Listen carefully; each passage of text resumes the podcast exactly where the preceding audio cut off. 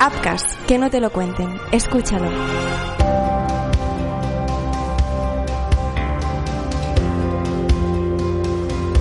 ¿Qué tal? Bienvenidos al podcast de Artrosport. Hoy dedicamos este capítulo a los candidatos o no candidatos a una prótesis de cadera o de rodilla.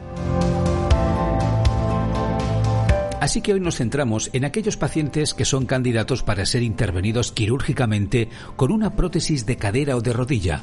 Podemos resumir que serán candidatos a prótesis de sustitución articular, o sea, de rodilla, de cadera o incluso de hombro, todas aquellas personas que sufren dolor crónico inhabilitante que se correlaciona con los cambios radiológicos de destrucción articular.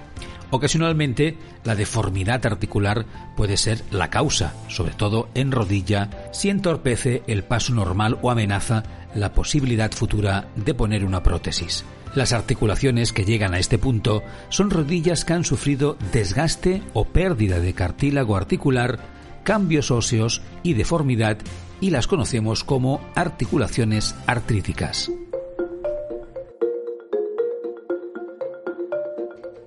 ¿Cuáles son las causas, pues, que llevan a padecer articulaciones artríticas? Para empezar, la osteoartritis primaria, o más conocida popularmente como artrosis, la osteoartritis postraumática, o sea, la destrucción articular a causa de fracturas previas, una necrosis vascular de la cabeza del fémur, de los cóndilos femorales de la rodilla o de la cabeza del húmero, artritis inflamatoria, conocida popularmente como artritis reumatoidea o deformante, la artropatía de cristales de ace úrico y cálcicos, o sea, la gota o contracalcinosis, y otras más raras como la hemofilia o la enfermedad Paget, o algunos tumores pueden precisar también un reemplazo articular por una prótesis. Hay también casos especiales. Existen casos especiales de indicación de prótesis de rodilla, como por ejemplo aquellas personas mayores que sufren un severo desgaste de la articulación de la rótula del fémur, conocida como artritis femoropatelar. Los casos más especiales son los siguientes, las fracturas desplazadas del cuello del fémur, las displasias de cadera que desarrollan y las lesiones por pinzamiento, o sea, las lesiones de tipo CAM o tipo pincer que provocan dolor y artrosis secundaria. Pero vamos a fijarnos también en aquellos pacientes que no deben recibir una prótesis y el porqué de ser excluidos. Cabe destacar que la elección del candidato es fundamental, ya que una buena elección marcará el éxito a largo plazo del implante protésico. Así que, ¿cuándo no debemos implantar una prótesis de cadera y de rodilla?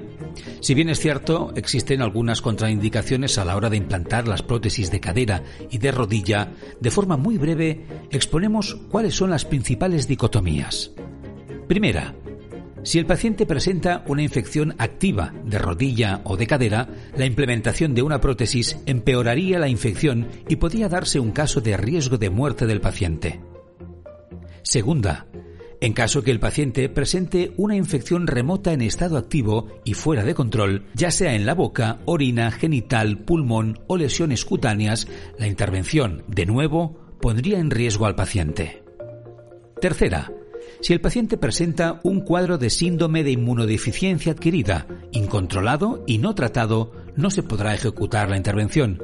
Al mismo tiempo, tampoco se podrá realizar la operación aunque el paciente esté siendo tratado con cargas virales indetectables y recuentos de CD4 350.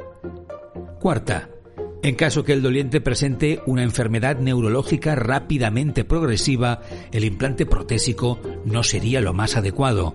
Cabe destacar que el genus recurvatum secundario a enfermedad neuromuscular está considerado contraindicación relativa para la prótesis de rodilla. No obstante, la enfermedad neurológica de Milner no es una contraindicación para prótesis de cadera o rodilla, pero debe tratarse con sumo cuidado quirúrgico. Quinta, las patologías médicas concurrentes que puedan comprometer la vida del paciente a causa de la cirugía o de la anestesia, por ejemplo, la insuficiencia cardíaca, pulmonar, renal, hepática. Sexta, aquellos pacientes no colaboradores a causa de una patología neurológica, una demencia o psiquiátrica que les impida colaborar y seguir las instrucciones y rehabilitación pertinentes, no se recomendará realizar la intervención quirúrgica.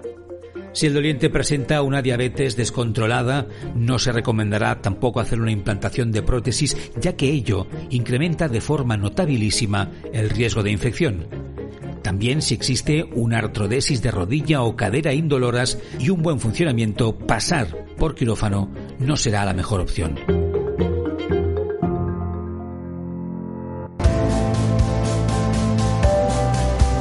Tienen más información sobre las prótesis y los posibles pacientes en la página de artrosport.es, donde también encuentran más información y los canales de comunicación para ponerse en contacto con Artrosport.